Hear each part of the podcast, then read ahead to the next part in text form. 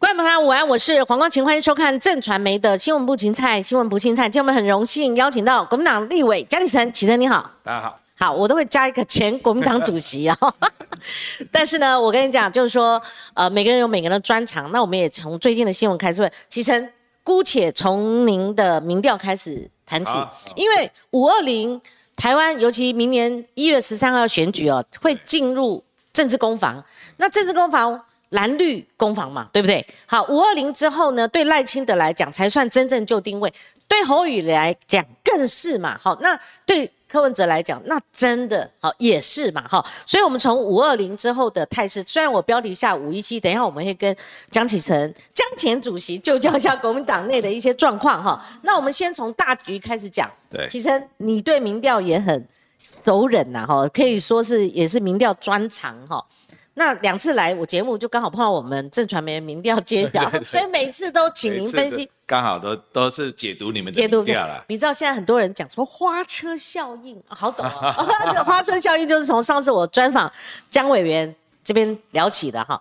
其实你自己做民调哈，当然我们说是江启臣端出的民调嘛哈。不，我这个是委托议题民调，议题民调，自己基金会有有每个月都做议题的，就是民生议题的民调。好，那这一次我们其实，在上礼拜五，我们有公布一个，就是针对蔡英文执政七周年，嗯，他七年前刚上任的时候的政见，他有一篇洋洋洒洒的那个就职演说嘛。演说里面提到说，哎，要为年轻人打造一个更好的国家，更好。那七年过去了，我就很想问年轻人，你觉得有更好吗？那你们结果是？那所以我们问了年轻人关注的，哎，这都他开出的证件哦：青年低薪、青年失业、居住正义、劳保年金改革、能源政策、长照医疗、出生率、国家负债、贫富差距近零。按照他的呃施政理念，对对对，他我们一项一项都把它列列出来去做。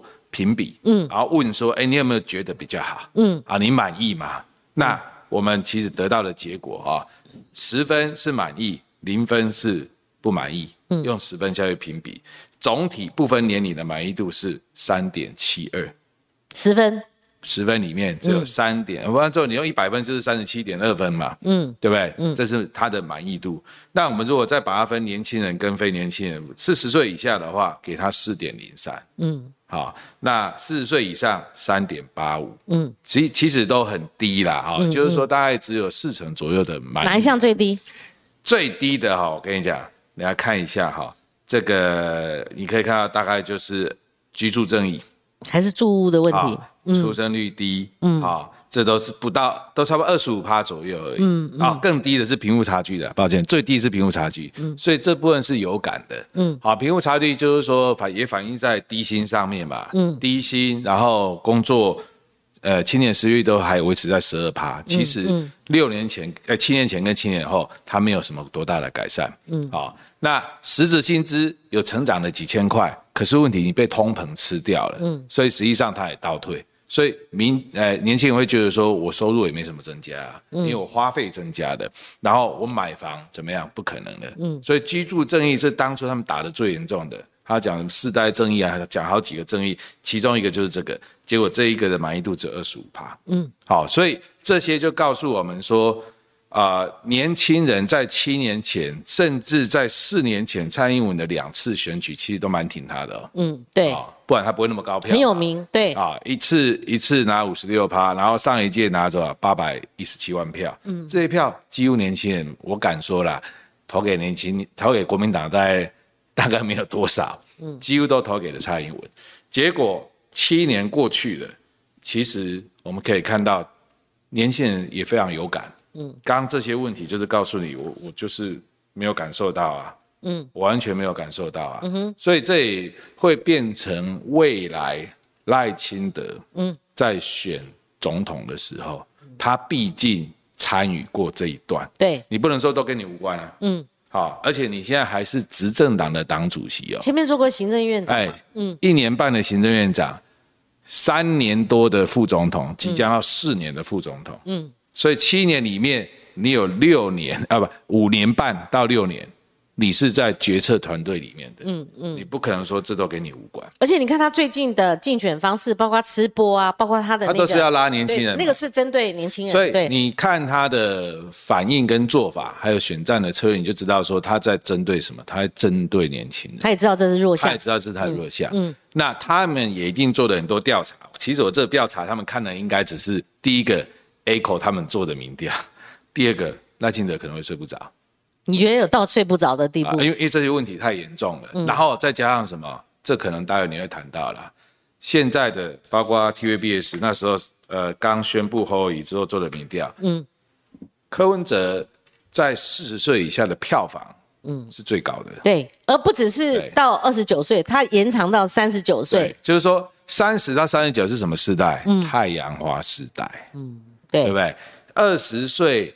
二呃，七年前投给你的二十岁的人，现在二十七岁了。嗯，二十七岁了。嗯，然后七年前十三岁的人，明年是手头主哦。嗯，请问这些人，他他还欠你民进党吗？嗯，对不对？嗯，然后你还继续用所谓文青式的口号，要来告诉说服他们说，哎，把票投给我吧。嗯，你认为可能吗？嗯，你认为说这些现在十六岁、十七岁、十八岁？他知道说明年一月一号以后，他要去当一年的兵，嗯，然后他都不会有任何的疑问吗？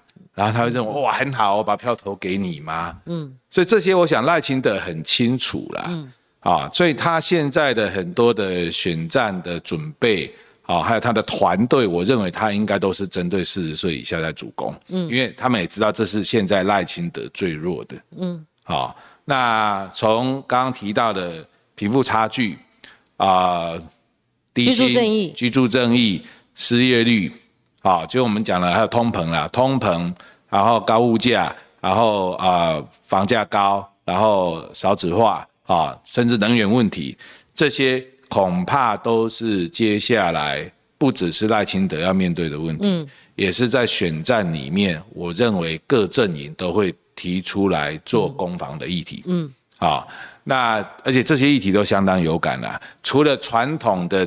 两岸议题之外，传统的所谓的什么统独议题啦，好，或者是美中关系啦，好，美中台三边啦，这些这些对外关系，因为总统毕竟处理国防外交两岸嘛，所以那是不可避免的议题。嗯，可是除了这个之外，其实接下来在国内议题，我认为大概就是这几项会是在选战攻防里面跑不掉的。尤其现在距离投票也只有七个多月的时间。对，你说还会有没有其他重大的议题？可能有，但是我认为也不见得会会占多大的影响力。好，那这些议题在未来七个月，你说执政者能够有什么改善吗？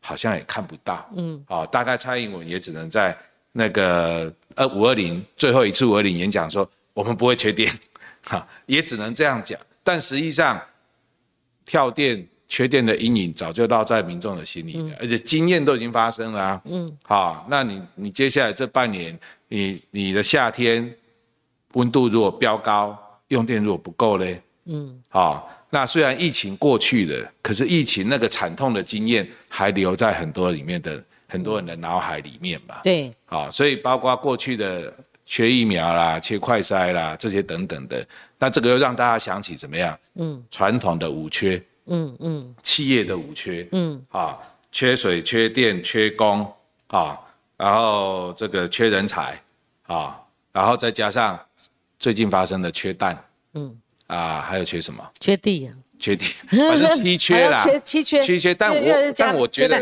缺蛋。他有道歉的，但是缺蛋四月，因为我问我老公就知道，他负责我们采买，他说比较好买。啊，缺药了，缺药了啊，对，就有些事情是可以。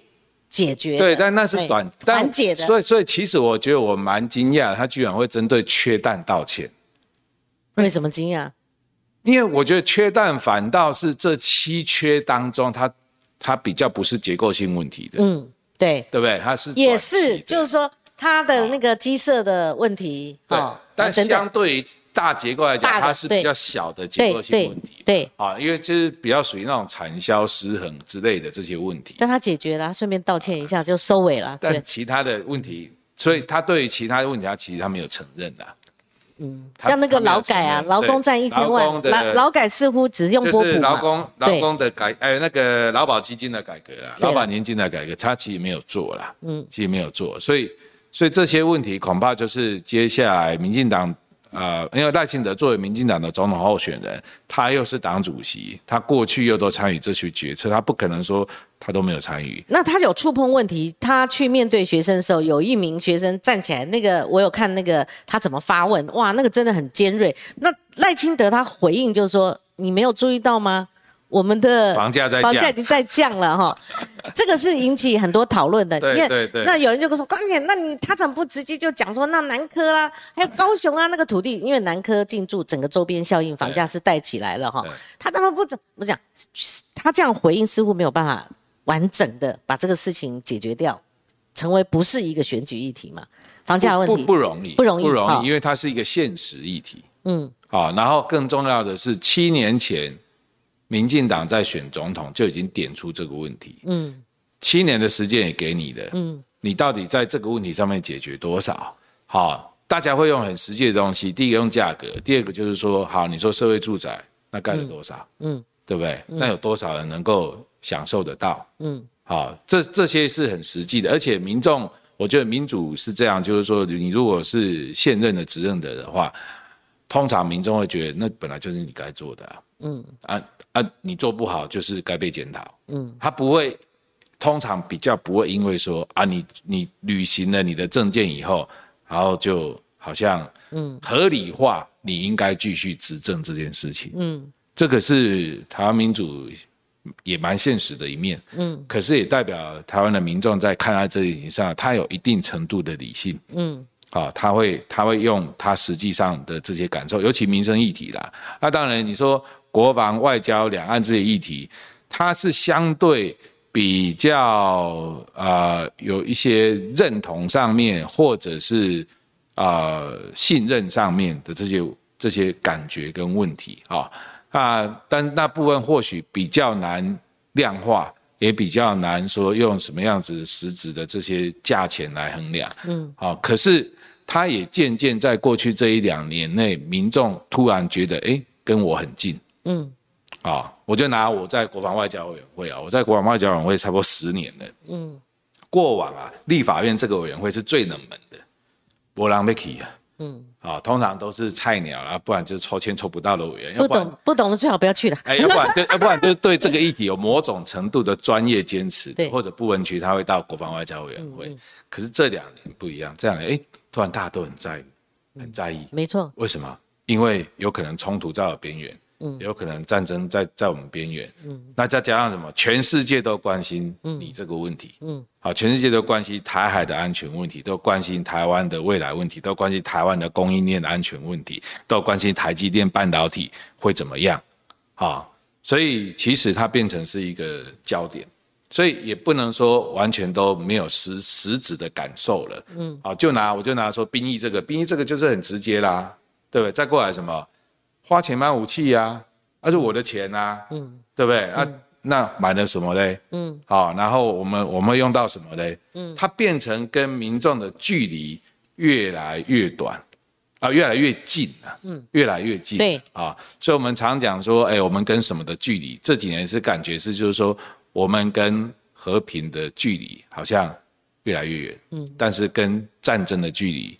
好像越来越靠近。那那种国际的氛围，嗯。啊，全世界啊，过去几年真的没有这么重视台湾这个区域的，嗯，但是这几年我我我们我包括我自己在委员会，你看我上礼拜你去考察无人机，不是考察无人机，是全世界的政要哦，嗯，主要国家的政要、国会议员、行政官员，嗯，啊，部会首长。智库专家他们访台的频率，大概这两年是最高，尤其是去年佩洛西之后。嗯，好，过往我们要请这些人来，可能都要花钱邀请来干嘛？现在当然还是有，可是有不少是主动来，甚至有一些是私下来。嗯，好，他也不想说只听你片面政府一面之词，他想要充分了解整个台湾现在实际的状况，还有很多的基金，全世界重要的基金的投资人。那个操盘的投资人，其实他们都默默来台湾。嗯，我就有被 interview 几次，他他千亿美金的这些投资的那个基金的操盘人啊，他要了解到底你们这个地方安不安全，有没有问题？嗯，好，所以我想这个都是接下来二零二四里面啊。呃，所有要选总统的人，以及我们主要政党，可能我们都要去面对的问题。好，其实我抽那个其中能源问题，有没有因为这一次你们党内的内初选好了啦？哈，就是郭台铭他刻意的去冲撞一些能源问题的议题。那在这个部分，我们打开来讲，哈，就是说，那飞鹤家园二零二五蔡英文总统他是没有办法兑现，没有办法兑现，不是跳票，而是。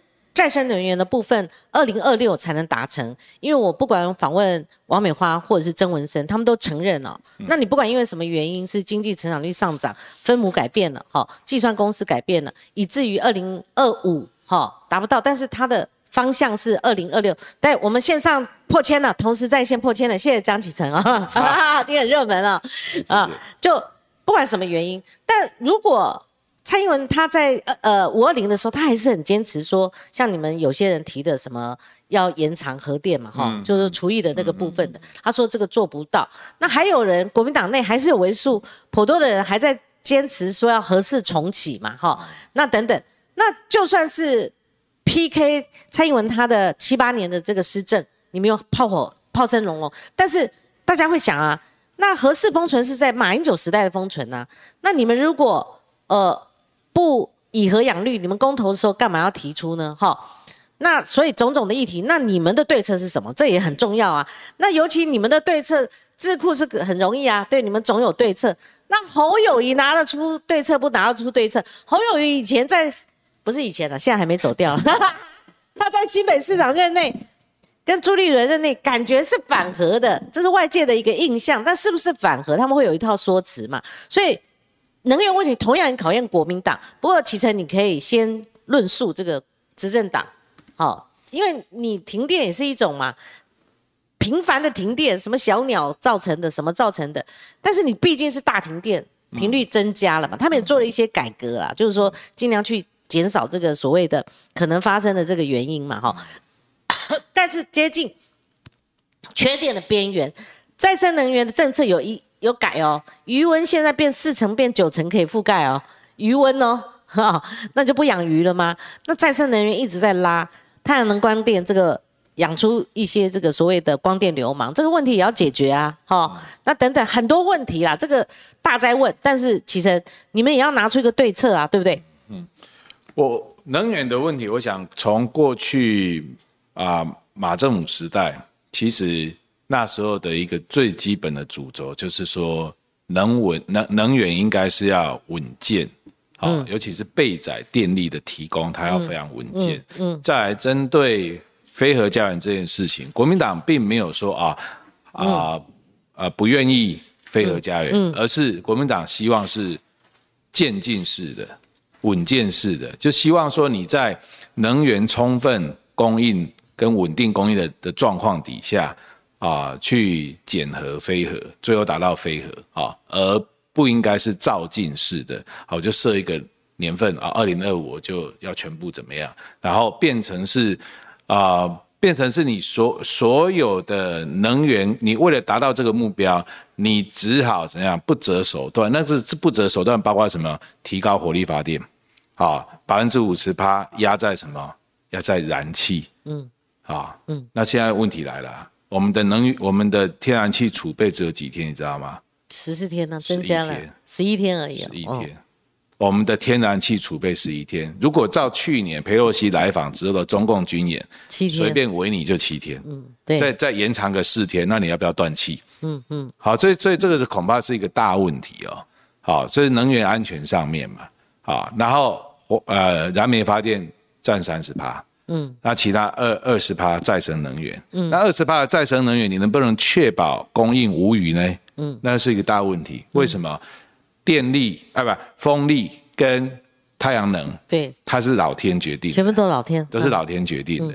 那太阳大的时候发电量大，嗯啊，然后储电设备，你的你你能不能有效的储电呢？嗯，好，有效的分配这些电呢？那风力，我们是冬季东北季风的时候，风力比较强，嗯，可是冬季我们是夏季，夏季用地用电用比较多，所以它还是有呃传统上哦绿色能源、再生能源它的一个与生俱来的特性，就是它相对不稳定，所以你在没有很好的技术啊提升。状况底下，它要如何变成机载电力？所以这是为什么产业界出来的，他们大部分都会很担心台湾供电不稳或者缺电的状况。包括小恩基金会的董事童子贤自己都讲说，你们应该要考虑吧，延长什么合一合二。嗯，好，那为为什么他不讲合适？他应该也是在讲说延长的意思，就是你慢慢来嘛，你不要一次就到位。把所有的这样，这提高风险的，你应该是降低风险。这就好像现在其实美国在处理中共的问题也一样，一开始讲什么？美国一开始讲 decouple 断链，现在拜登不讲断链了，他说我们不会断链，我们跟中中国大陆的经济不可能断链，我们怎么样要降低风险，低 risk。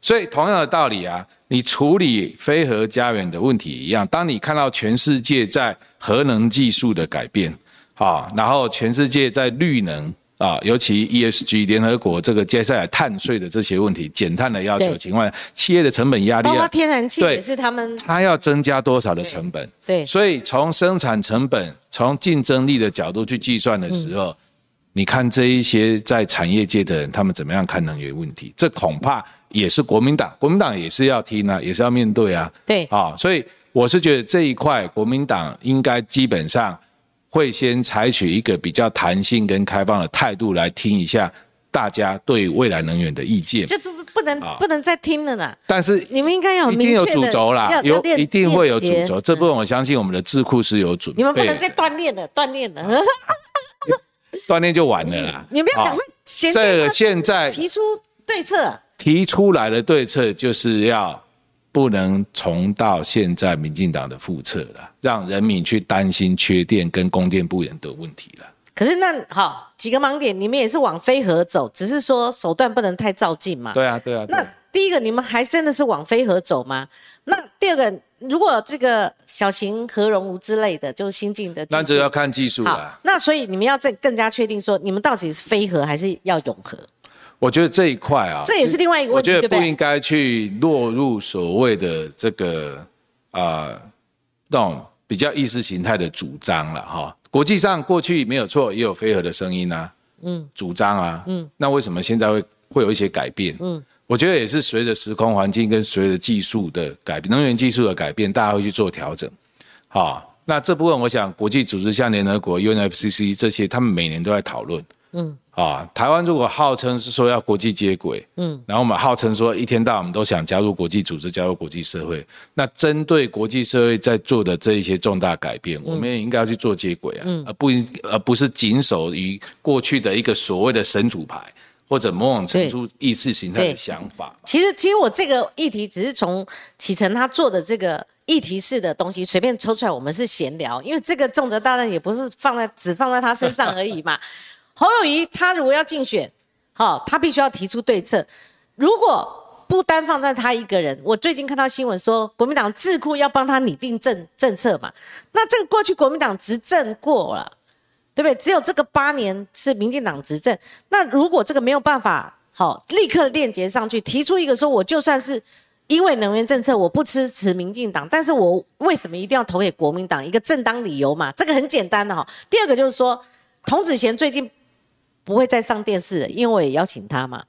啊，被要求封口的，也不是被要求封口，他捅了一个马蜂窝了嘛。赖清德有听取他的意见嘛？赖清德是代表民进党要参选，对不对？他听取他的意见，就一摊开来是跟民进党之间是有一些汉格的，甚至他有一些新兴的想法。那你光是合一合二，要再重新。复辟了，复辟了，这个东西就被打枪了嘛？那你赖清德，你到底是听童子贤的，还是听民进党既定政策的？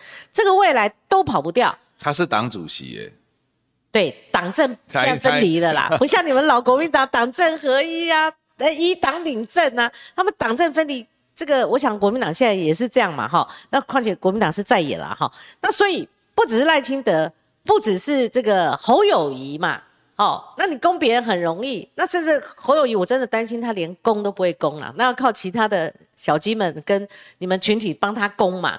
这个很明显，帮他智库帮他攻嘛。好，那另外柯文哲比较比较。蓬勃发展呐，他是比较敢讲的，他是比较阳光的。他如果真的要比较的话，我觉得政策方面，那个民众党听着啊，可以打阳光政策，你们比较阳光了，我是比较出来的哦。哦，我说编辑呢，给你们做参考，阳光政策嘛，每一个都是阳光政策，你们比较明确嘛，其他都晦暗不明，都有包袱的嘛。阳光真的是支持太阳能而已，是这样吗？所有的政策如果 放在阳光下。不会遮遮掩掩的，让我们老百姓可以听到。不然的话，我们下一次假设国民党执政，啊，这个都一定会摊开了，一定都会摊开了。如果让任何一个政党当选的话，八年以后又看到另外一个政党，你这些政策在接下来的这半年一定都。被迫或者主动、被动，一定都要要公开。对啦，人民一定会检视啦，对啊，投票一定会检视。不然下一次我又邀请一个民进党，就算你们执政，他也像江启臣一样做一个民调，他 干你们，知道吗？你执政就是接受监督，这没有办法。任何一个政党，国民党过去也是被监督啊。像民进党为什么二零一六年蔡英文可以上去，就是因为马英九，因为那时候大家太好弄了嘛，太好弄。执政的一些问题。对。就是这，这就是政党轮替嘛。那所以你现在能不能攻下来，看他们守不守得住，对不对？那这是很简单道理。不然政党轮替，它是在台湾渐渐会变成一个常态。所以这个民调专家，其实我们再来看另外一位民调哈，我也是看到一个论述了。当然，这个跑新闻也有经验啊，但我觉得未必一定是这样。但是通常大家会看一个脉络，就像那个新任的县市首长一百天，我们绝对会抓他下来哈。说一百新政嘛，哈，来检验一下。其实说实在，我们也很伪善，你知道吗？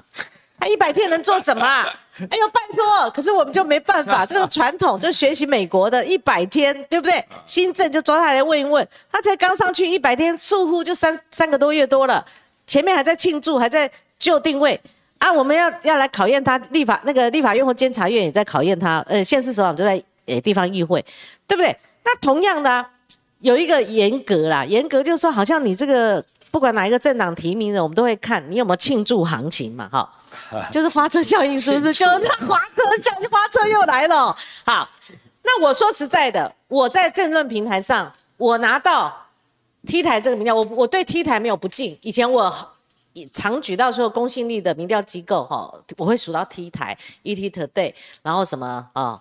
后面我就不讲了，因为我也不太熟了，因为那有点这个角色分界不清楚嘛，对不对？你去承接这个侯友谊的这个案子，然后国民党又用你家出的这个民调，说实在，就算再公正，我们也不会引用那个那个利益冲突嘛，对不对？好，T 台这个民调哈，听说了，最后什么呃，国民党黑箱没公布的有两家做三份，听说。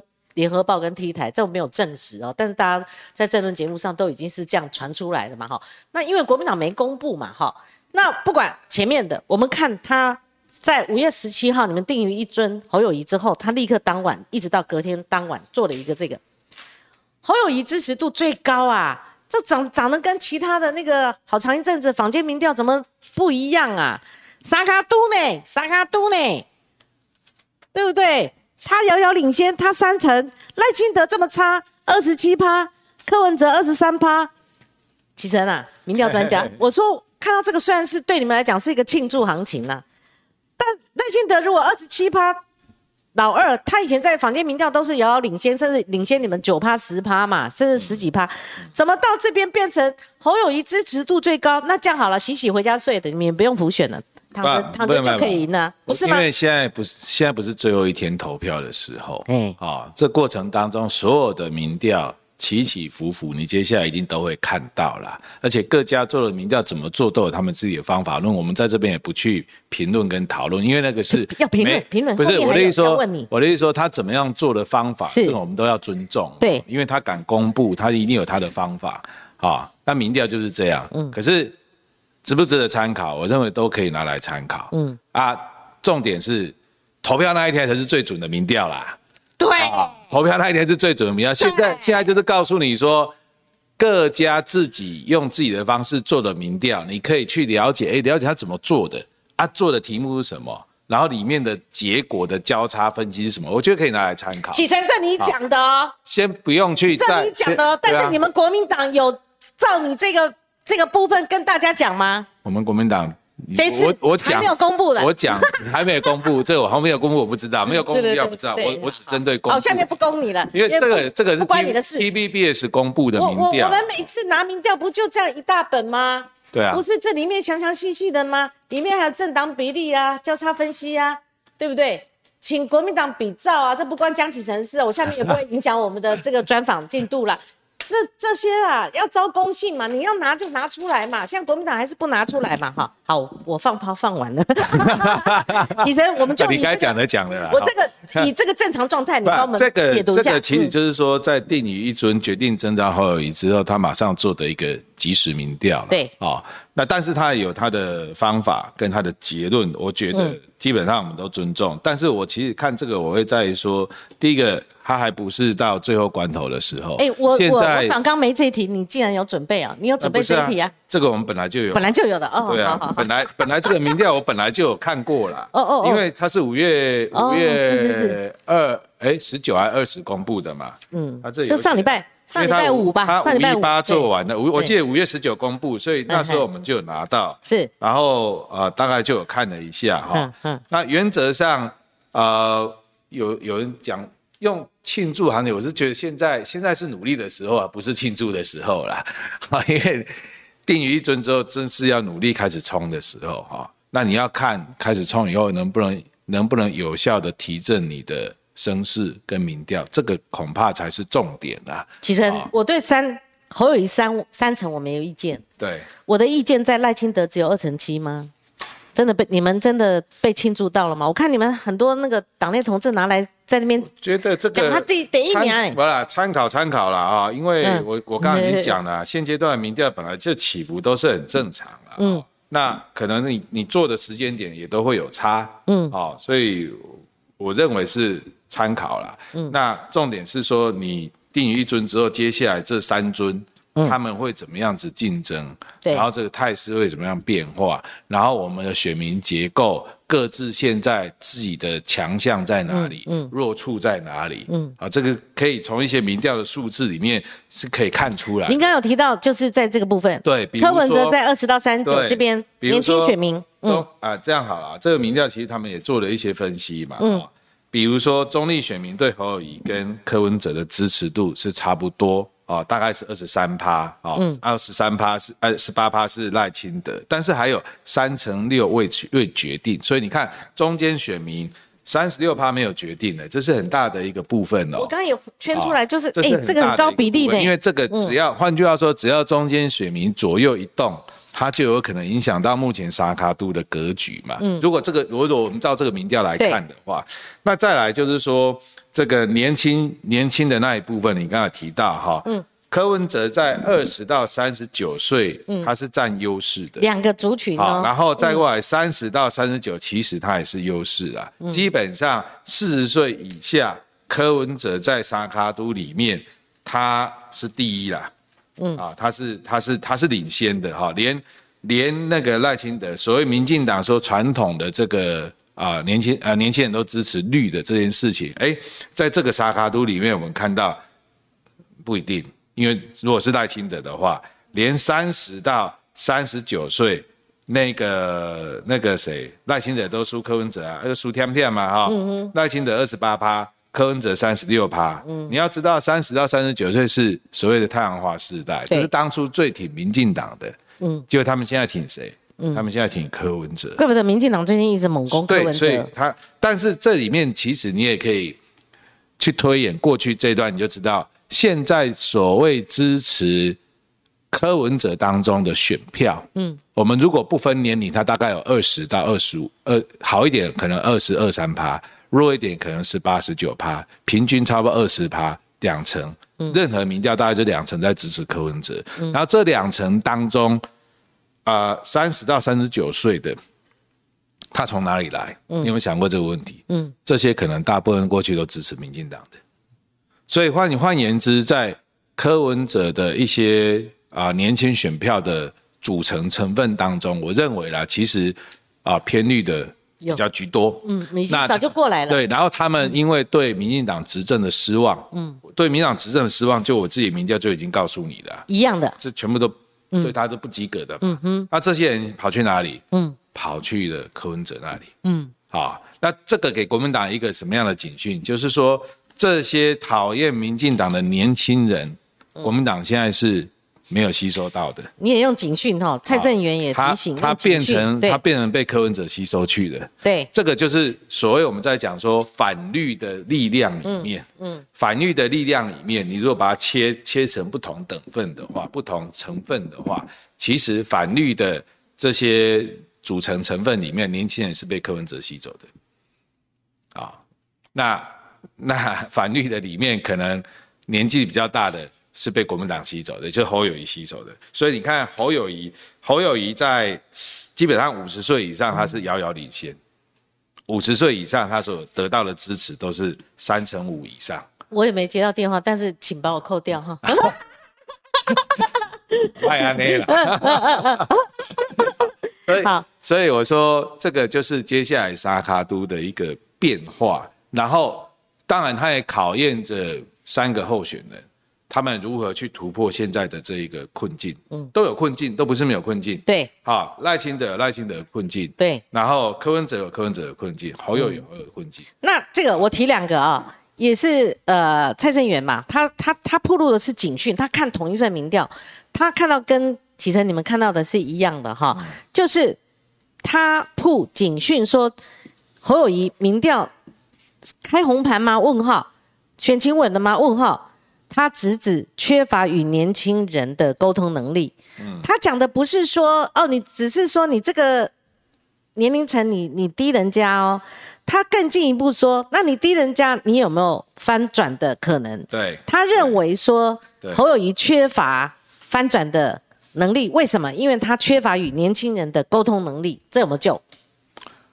我觉得基本上他在被提名以前，可能因为还有新北市政的这些问题，议会的质询啊，因为还也还没有提名确定，所以看不到他整个在选战上面可能的爆发力啊。那接下来定于一尊了以后，这部分就是他应该要好好利用接下来半年多的时间。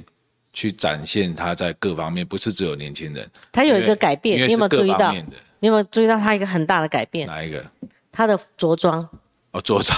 开始白衬衫、牛仔裤了。哦，开始这样。啊。man 啊，白衬衫、牛仔裤是党中央要求我们那天要这样穿的。没有，他后来去这个董事长开讲，总不是你们党的活动嘛？同一天啊。没有换衣服，啊没有，后打后打，对吧？看看他，不要，当然这要看他的选战团队怎么样帮他打理他的对外的形象。那个着着装是好的啊，但说你只是换了一个皮囊吗？这个没有用。那你要怎么去吸引？我觉得国民党也要帮他想一想，设想一下。当然，你不能说哦，人家缺年轻人呐，好，我们也缺，那我们马上吃个大补，而且药不能下错哈。陈时中就下错药了，那个很恐怖。那所以有人就看到你去吃播赖清德了，赖富你去吃播的时候，人家会觉得有一点既视感，那个既视感就自然。不是人家甚至说你该不会是找陈时中一样的团队吧？如果是的话，你赶快换一下，我也觉得不太好啊。吃吃要吃出一个年轻人，哇，整个那个哈，在至少在那个网络上有有有效能，有同。同理感这样啦，或者我我只看到他们在吃，有同感也没什么不一样。那我会有个反应说，这这在干嘛？这是在吃播，是这这到底要达到什么？其实倒不如好好开一些啊，年轻人就跟我们平常在吃饭没有什么两样。那你就你上去吃吃干嘛啦？会会有这个效应嘛？哈，那甚至有人讲说，你何必东施效颦嘛？你何必为了要年轻人，你用这个？哦，硬去用这个？对啊，同意啊，同意，没错，对不对？没错。哎，我这样是不是都得罪了哈？不好意思啦哈，哈哈哈。就是你有差，没有差，没有差啦。反正哎呀，就是横一刀竖一刀嘛，已经混到这个快六十岁了。反正就这样。那同样的啊，侯友谊啊，几口推推叠下啊，换个白衬衫跟牛仔裤，然后就这样子哦，装年轻，这样不会不一定能够获得年轻人的喜爱嘛，那怎么办？那柯批那个裤裤子穿到这边啊，人家还不是照样年轻人跑他那边嘛？阿北阿北，人家还不是跑到他那边去了嘛？啊，对，就是说年轻人不见得是说你你的打扮年轻，他就跟你走，这不是这样，我同意了哈。那。那基本上我也不觉得说侯市长他会去装年轻这件事，我不觉得他有刻意想要在打扮上或者什么言语上去装年轻啦哈。哎，你听我讲赖清德呢，哎，好认同哦，好欢喜哦，但是哎，这这是可以比较的。讲哦，装年轻立刻 fight。不不，这可以这可以比较了，这真的可以比较了。好，我我的感觉我是觉得是这样，因为的确赖清德过去给他感觉他是西装嘛，一定都是西装啊，衬衫西装哈，所以他们内部的人一直叫他。不要再不要再穿了，他也出来解释说为什么他要穿西装啊？啊，他是有针对这件事解，但是我倒觉得那个都还好啊，而是对大清德来讲，他的年轻人这一块恐怕会被小英的政策拖累到了，因为那是包袱了。但是年轻人这一块，我我觉得民进党打起选战很厉害，加上他们那时候返乡投票或者看那个议题的对，所以他发动。就是很，他很会。反正你们国民党我很伤脑筋呢。把他操作成为像那那年轻人为什么要喜欢国民党，或者是什么这一种的？但问题是，年轻人为什么要喜欢国民党？为什么要喜欢国民党推出来的候选人？为什么要喜欢侯友谊？要有个原因，要有个正当理由嘛？理由都是在于说，第一个，你这一个人的人设，再过来就是你你这你这个政党或者候选人提出来的主张。嗯，啊，我觉得这。这个是有机会去说服年轻人，不是没有机会，因为大部分的年轻人呢，你去问他政党倾向都不明显啦。嗯，我觉得这这是一点，到目前为止，我认为对于各政党来讲，都算是一个机会啦。嗯，也就是你只要提出年轻人认同，也觉得可行，或者跟他切身利益比较有关的主张跟政策。你还是有机会争取到他的支持，不会说那么一面倒的，完全以政党做考量，或者蓝绿做考量，或者意识形态做考量。我觉得，大家大部分，尤其是三十岁以下的这些普遍的年轻人，甚至更年纪更小的，他们没有什么说基本上我就支持哪一个党，嗯，不会，还没有到这样子的，没有那么严重了。所以这一点，只要。啊，如果对侯市长来讲，他好好把握这个机会，嗯，还是有机会拿更多年轻人的支持啦。对，那他有没有可能有效的对应刚刚江启臣提到民进党的执政弱势，立刻立刻，那就真的要靠国民党智库了，真的。这个当然不止他个人啊，选战士是一个团队，因为很多嘛，太多了，太多了，他是一个团队，一个团队要去帮他处理这些问题，方方面面各个面向，因为你要治理是国政，已经不是市政，对，太深了，太多了，对，就是应该是太重要了，国政团队来处理这些问题。对，好，那就看国民党怎么样浮选这个侯友谊。那另外就是最近国际媒体也很重新认识哈，也不是重新认识，开始认识侯友谊啦，因为很多人不知道他是什么样的一号人物啦哈。那有三份，这个我想很多国际的媒体或者国际的访客来都会找江启臣嘛，哈。那在英国金融时报的时候，他形容侯友谊是一个谨慎派，好，这是从何而来？是从他反对一国两制来了，哈。那纽约时报呈现的是说侯友谊是温和派，对于呃他的印象是说，他和中国国民党很可能会让中国愿意打开沟通的管道，缓和军事紧张，好，这。跟国民党一贯的主张没有背离了哈，啊就是和谈派嘛哈，但半岛哎报道同时说后语的外交跟国际论述属于沉默寡言，哈，激进是没有表态了啦哈，那我觉得这个呃算是纽约时报怎么突然也变成温和派了哈，对这个 国民党的批评评论是这样子哈，我觉得太太温和了哈，那华尔街日报的报道形容是这 English 我得卖凉嘛哈，就是说。模糊朦胧，好，这个模糊跟朦胧大致上是来自这个对侯友谊普遍印象，你你很难形容。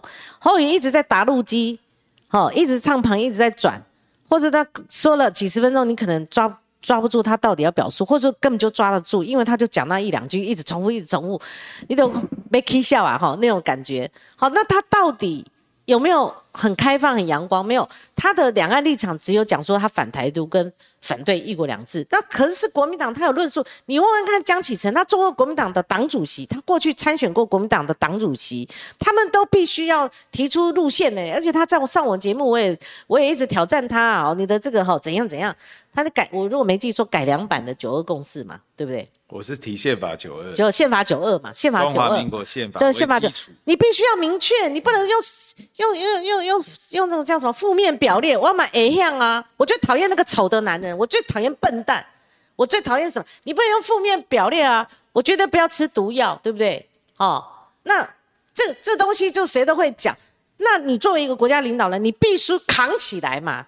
江启臣是扛世代的领头羊啊！我跟你这么说了，因为什么？其他国民党国民党的世代来我节目讲的，你不能这些年轻辈的二三十岁，你上来就是要世代交替，甚至连五五字头的都要消灭掉，那他们就讲到。江启臣就是五字头里面的，哎，我六字头，六字头啦，六字头可以出，对不对？给你帮你讲了，就五六字头啦。这个我很在意。五六字头，一一时工五年级生通常讲讲扛四代嘛，对，何况他是六字头的嘛，一定是六字头头在前面的。对，六一。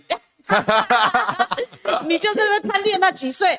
反正他就扛四代的嘛，你说你们上来连连他们中壮代这种扛四代扛把子，同样同样世代交替，那看好了，差不多了啦，哈。那所以我回归主题，所以启程这个给你参考，因为我没有跟你对过哈。但是最近我们经常在讨论，尤其下面这几几家，OK。简单来讲，就说啊，他们也在研究侯友谊，你到底要提出什么啊？你到底在讲什么啊？你两岸跟外交论述，你到底是主张什么啊？是不会、不懂、不敢提，还是怎样？还是在回避什么？你知道他们前面这篇，这个是一个教授写啊。他认为，如果你不清不楚，很容易把台湾带入险境嘛。这个很、很、很、很棒的一篇论述啊。他很敢讲，但是他也没有什么说是党同伐异这种观点。像国际媒体，他们有这种直观嘛？他说，来了接触了以后，哇，头昏昏、脑胀胀，跟你谈了。几十分钟、一个小时走了，A I T 也是这种感觉。A I T 早就见过他了哈，那就他的感觉是什么？好，当然那个民进党你也可以一并的比较，柯文哲你也可以一并的比较嘛哈。所以齐正来，啊，侯市长过去他一路以来，他其实都在公务体系，从警察对不对，到署长，然后到副市长，到市长。老实讲，他应该在我认为啦，他应该在。过去从从事公职的过程，大概没有想到说会要选总统啊。嗯嗯。啊啊！你讲就好，我闭嘴，我我把嘴巴闭上。所以所以我觉得他过去对于两岸也好，对于国际也好，哦，他没有做任何发言，也很正常。嗯。啊，因为这不是他的业务嘛。嗯。啊，就即便他当一个市长，他或许可以讲。城市外交，他可以对一些国际局势、国际的议题发表一些可能市长的看法，但是你你去市市长不可能去提一个所谓的两岸论述，嗯，政党的两岸论述，或者是总统候选人的两岸论述，但是现在他已经是候选人了，对，好，他就必须要提，嗯，那我这一点，我认为他应该也有准备，好，只是说他什么时候要讲，嗯，好，那在过去他被在市议会被质询的过程，好像。也多少都有就陈世轩嘛，陈世民众党陈世轩透露一些那一局已经受伤了，侯市长已经受伤了。那所以未来当然大家都会期待说你讲一个更完整的论述，不好讲哎。对你作为一个候选人的论述了哈，这部分我相信他一定一定有准备，也一定会讲啊。你不可能说你代表国民党出来选，然后你没有两岸论述，或者你你没有要对外讲所谓的两岸论述，不可能的。嗯，好，那民进党也是一样。啊，民众党也一样，因为我们的宪法就是总统就是处于两岸外交国防，这是他最重要的主题的业务对工作。嗯，啊，你内政你可能还交给行政院长，对不对？嗯，那总统是亲自在处理这三大领域的事。嗯，所以当然民众会期待说，你在这三大领域你要给我讲清楚啊。嗯，啊，你跟蔡英文有什么不一样？嗯，啊，然后你要怎么样处理？啊，对美的关系，处理两岸的关系，甚至处理对国际的关系，然后在这些两岸人国际的关系，你要如何说服国的国内的投票人啊，我们的选民支持你的路线。嗯，我觉得这个是接下来侯市长他在适当的时候，他应该都要讲。对，这是一个很好建议。对，认为他会讲啊，他也应该都有准备。啊，我的了解是应该他有都有准备，只是什么时候提出来而已。好，那至于说赖清德，他当然大家会质疑他最多的就是所谓的台独路线的问题。对，好。那即便他现在一直讲说啊，我是务实的台独工作者，那所谓务实的台独工作者，就是说，就是说台湾已经独立了，不需要独立，就是台湾前途决定文，他的名字叫名号国号叫中华民国。对对，就是就这这这是他的一套说法啦啊。那柯文哲呢？柯文哲我倒没有特别注意到，他的就两岸一家亲吧，大概比较熟悉的会听到是两岸一家亲嘛。对他最近有改变，但我们不能够。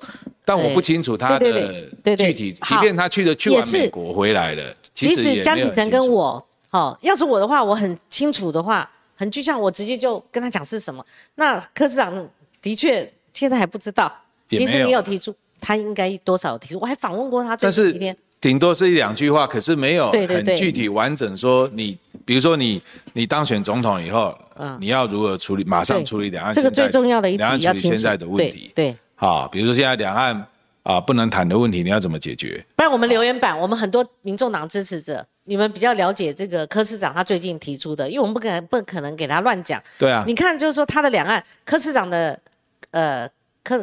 柯准总统的他的两岸论述是什么？他有新的 slogan 嘛？也可以嘛？哈，你把它提出来。对，所以我是觉得三个候选人都逃不掉这一题啦。当然啦，那只是说你早晚你一定要公布，嗯，然后而且是完整的公布。那接下来就是民众的评分嘛，嗯，好，然后可能我们会预期的可能就是你提出来之后的攻防，嗯，这一定一定一定都会有的。好，其实就不是我多嘴，因为国民党这次没有初选。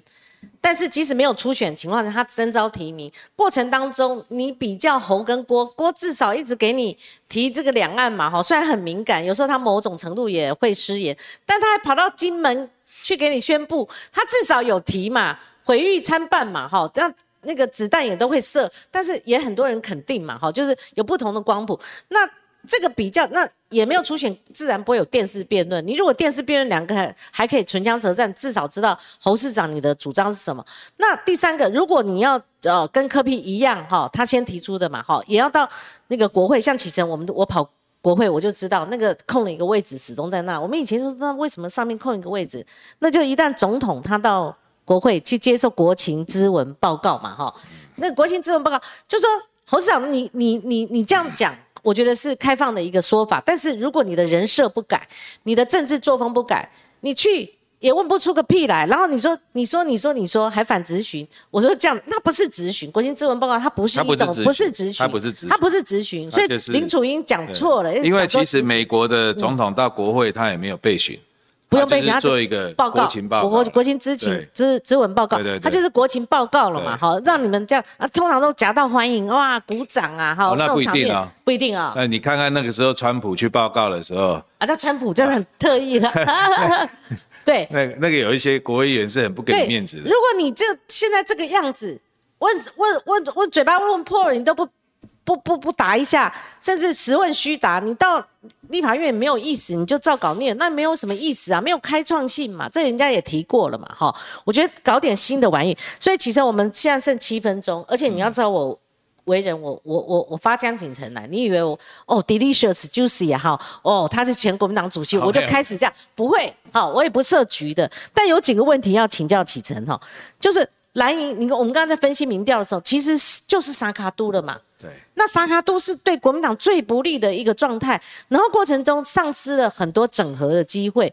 譬如说，这中间一度出现什么三阶段，我们媒体也尤其民众一一一顿炮轰，就想着搞是什么三阶段？那柯文哲也被列到第三阶段整合吗？那郭郭台铭他不是你们的国民党的提名作业吗？你还把它分到被整合阶段？哎，结果后来又改变了，说是只有一个阶段，就是侯郭的阶段。那日期也在改，那这个我们都不论，这已经是呃过去的嘛，哈。但是一路走下来，黑箱没有打开，我就一起问了，哈，就说你到现在没公布整个提名的过程，尤其最后最关键的民调啊。第二就是说，整合的契机也放掉了，你们要三阶段也没走完。第三个，菲律大联盟就成为泡影了嘛？啊，沙嘎都态势确定的话，对国民党最不利。那第五个就是我们前面讲的，如果你没有办法直接哈，除了攻防之外，你直接提出我手中这一票，为什么我要下架民进党？好，没有问题，我为什么要投给你国民党？我为什么要投给国民党提出的这侯友谊这一号人物？尤其他如果人设没有什么改变，光是傀儡人选的话，就照着照本宣科、照稿念、照着智库给他的东西去弄。而且即使是这样哦，他还讲出了你们台湾人瞎了眼的这这种。其实我早就料到，他一上阵一定会这样嘛，对不对？以后你等着看嘛，一定会有这些掉渣子。那赖清德也有啊，赖清德不是没有啊，对不对？他。碰一下就提出我们房价降了，或者是说他这个过程当中一定也有会这，只是说谁犯错的少，谁就最有可能胜选嘛。就是你耐不耐打度，你在初选突然取消了一下说有一下没有，耐不耐打就是考验侯友谊在整个选战从五二零之后一直到明年的一月十三号。丑媳妇总要见公婆的啦，我讲几句不不输赢的啦，吼！退一万步讲，丑媳妇总要见公婆的嘛。那如果在这几个不利于蓝营的情况底下，好，这个其实你看我多够意思，我连全部的议题 集合一个请教你啊，还包括赖清德打蛇随棍上啊，说你们没有民主 DNA 嘛？其实民主自由 DNA，嘿政那个什么选举当中啊，每一个政党都有它的强弱了哈。呃，那那我在这边我必须讲，就是说提国民党以国民党来讲啊，提名之后才是开始啦。啊，之前这一段啊，不管是用哪一种方式，它是党内党内的过程。那因为我没有参与，我也没有办法评论什么啊。搞不好你知道比我还多。如果你做党主席，你会这样做吗？呃，这个我这边就不要再讲，因为其实。基本上现在提名的定于一尊的，这后面这七个多月，嗯，才是关键。对，啊，那各候选人也会有自己的选战策略啦。嗯，我想大家都知道自己的强弱在哪里。嗯，谢谢你刚刚提醒我们的弱点在哪里。哦，那民进党也有他的弱点。今天我访问你，不是你访问我。对，那你给我时间，我就说不完了。礼拜三我们空中再会哈。对，民进党也有他的弱点，柯文哲也都有他的弱点。那。事实就是现在就是一个沙卡都，嗯，所以对国民党来讲，我倒会觉得说，你就是必须要很坦然的去面对现在的局面是沙卡都，嗯，然后你能做的是怎么样壮大你自己啦，壮大你自己应该要是优先啦。那过程当中你能够跟谁合纵连横，这是过程里面。很难讲，还有没有机会？因为因为那个那个机会是互动之间、相互竞争之间才会产生的。现在你没有办法一厢情愿的去告诉大家说，哎，我们就一定能合作，或者我们就一定是竞争，哦，而是你你在过程，你先想办法壮大自己吧。那这一次，因为是民进党执政八年的一个大选。所以其实民间累积了不少希望政党轮替的声音啦，这是一个现事实。九合一就有那种强烈的感觉，后来至少没有了，至少都四五成左右的，现在还有，还是现在还是有要召，你们一直要召唤起来这种？呃，嗯，不只是召唤，而是你怎么样把这些转换成你的支持力道，嗯，最后愿意把票投给你，这个是我们应该要努力的地方，而不是只是一直强调我要跟谁和，跟你和，跟他和。你自己要够强啊！好，再来就是说，这些讨厌的具体的事项是什么？其实简单讲，大家很讨厌你的国家机器，大家很讨厌你的一党独大，大家很讨厌你的贪腐黑金，嗯，好，很讨厌你的这个我们讲说啊多数暴力，嗯，好，还有还有讨厌你的那个。呃，独立机关不独立这些等等的，对媒体啊，对什么的这些，对所谓的你讲说 DNA 这件事情，你就看看你的 NCC 的，你还跟我讲民主自由 DNA，言论自由你都不保护啦，对不对？所以我觉得这些 侯市长最有名就是压新闻，所以我觉得？这 我不知道。最有名压新闻，我严正的谴责，有凭有据谴责，抽新闻压新闻，你就是最有名的刽子手。初选没有初选的过程当中，提名阶段至少人家。郭台铭提了一个说 NCC 的问题，你什么都不敢提。啊，所以我说这些，哎，这我言论自负啊，跟讲起来没关系，我们总要给我一点小空间吧，对不对？好，所以我觉得这些事情就是说，你接下来七八个月的时间，你如何让这些力量，嗯，能够转换成为愿意支持候选人跟支持国民党，嗯的一个力量。因为坦白讲，也不是只有侯友谊在选啊，对，整个国民党，对啊，整个国民党还有整个立委的选举啊。政党，其他政党也一样，嗯，啊，都一样。所以其实现在我倒是觉得，对国民党来讲是怎么样去拟拟定一套壮大自己的策略，嗯，好，再来谈说，哎，过程当中你觉得跟谁可以去合作，嗯，有没有合作的机会？因为合作总是要两厢情愿的。现在到底有没有这个机会？还有人就是说，哎，说光请，你注意看，你观察一个月，一个月如果民调那个时候就。不是现这一次我们讨论 T 台民调，如果一个月或两个月，好，你们七月全代会嘛，甚至九月，这样长期观察，如果说那个时候民调有一些落差的话，那合纵联合也不一定哦。要选战要打到所有的合作，所有合作内容都跟你的身世有关系的。对啦，我们现在只是五月，你你你走所有的身世走到九月再看看。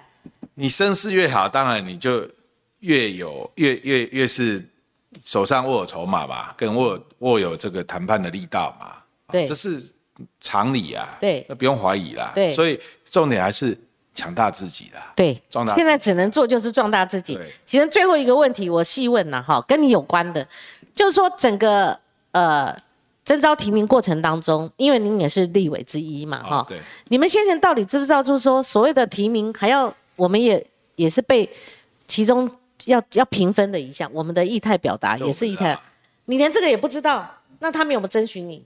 哦，征询是有来，其实其实媒体也都有报啊，就是党中央是的确有有打电话征询各个委员的，是黄建庭吗？他负责征询的吗？他们有好几个，好像有有像我接到的是黄黄建庭啊，嗯，那有些人可能是主发会主委或者其他人，哦，我不是很清楚，可是我接到的是黄建庭啊，那。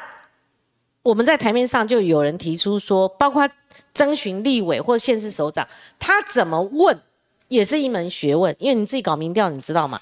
他他他问说是挺侯挺郭，这是一种问；但是挺侯挺郭，如果他还保留说我只支持国民党提名的候选人，这又是另外一种问法。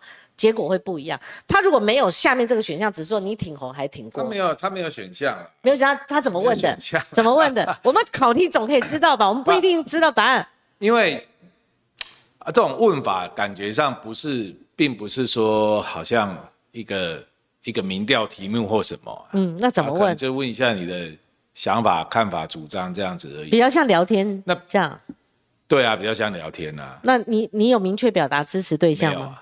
也没有。对啊，我我一个前党主席，我要怎么样在这个议题上面？那那你看到那个他们做字卡传给所有的媒体，也政论节目我没有讲，挺侯的二十个，二十还二十几个，然后挺郭的十几个，然后我讲立委这边哈，然后下面说二十几个维持中立，你会不会想说，我可能是下面这个挺国民党支持的提名人？应该吧，应该是被放在这里。谢谢启程的坦诚啊，坦诚，真的。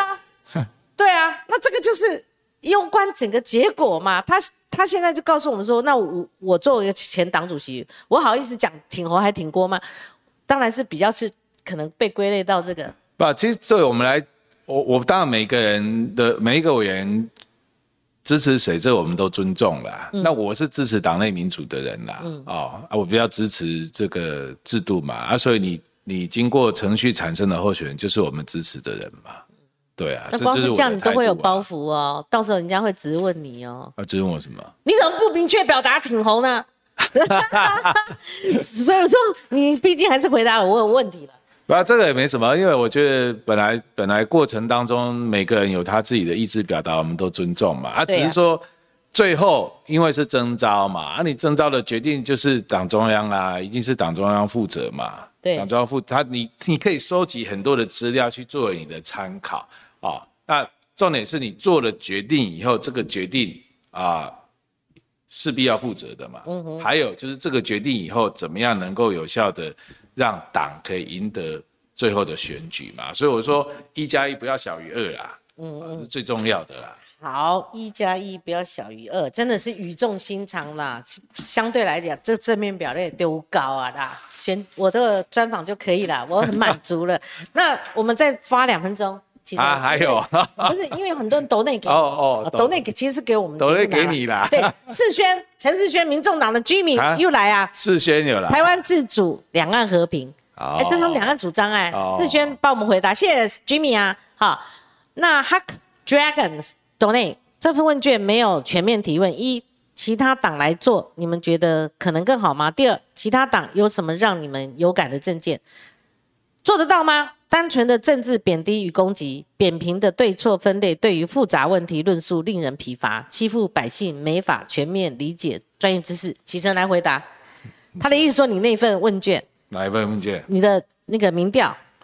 哦，你说我们的对，有你们基金会所做的。对啊，我们他说另外一个党做不是就不一样的结果吗？呃，对不对？不，呃，不一样啊，不一样吗？其实，其实你只要去问这几题哈，不。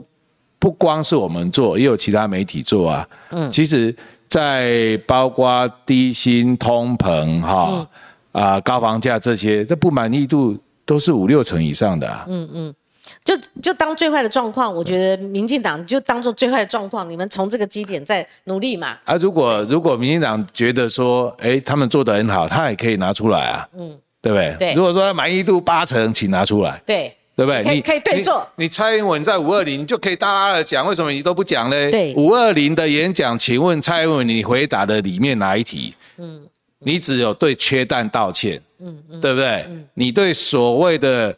高房价，你对低薪，你对能源，你对其他，你为什么都不把具体的满意度拿出来嘞？你可以拿出来啊，最好拿出来说百分之百满意，对，好棒棒。赵杰克董内，你看董内我们三百块。柯震在节目上回答观众问题的时候说，即使之后柯文哲的民调比侯友高，而且有一面国民党也不会为了要下架民进党的支持柯文哲，可见国民党。想要的不是下架民进党，对国民党最重要的是自己的利益。国民党初选都搞成这样，可见民调操作真的是腐着斑斑。因此，不管民调怎么转折，唯一支持柯文哲，他柯文哲的支持者，Anderson 对 Anderson's Legal 说，好难想象侯友明都被提名，结果政策牛肉还没有成型，对吧？其实我们刚刚聊的过程当中，这个是事实嘛？他在过程当中已经准。准候选人呢，那所以他在市议会，很多人就问他，我们刚刚提到涉及的这个面相嘛，当时候也没有得到得到一个答案呐，哈，这是我我我我讲他的意思。郭董不但提出政策，甚至已经有执行方法了，哈。柯隆凯先懂内，谢谢威廉晃。董内，谢谢啊！这边还有一位是号称是郭台铭选战总顾问的董内，呃，劝台铭义重华夏第一中了，恩怨分明傲关公，饮马长亭再奋勇，郭谢合力成大功。哎，这跑到跟谢长廷去了。侯友谊能赢公猪都可以上书啊，这个五花八门了哈。这就是我们的斗内。那留言板上，因为。呃，各式各样的这个留言，谢谢您啊。那因为张启成启程，他等一下有要事要攻，我们就不都拖延他的时间了哈。谢谢启程，谢谢。真的是 他每次来都是很敏感的时刻，但是他还是上了梁山哦。这谢谢张启程，动算了，动算了啊，祝福你啊。谢谢，好好好好好，我们明天同一个时间空再会。黄国昌要来了，明天见。好，拜拜。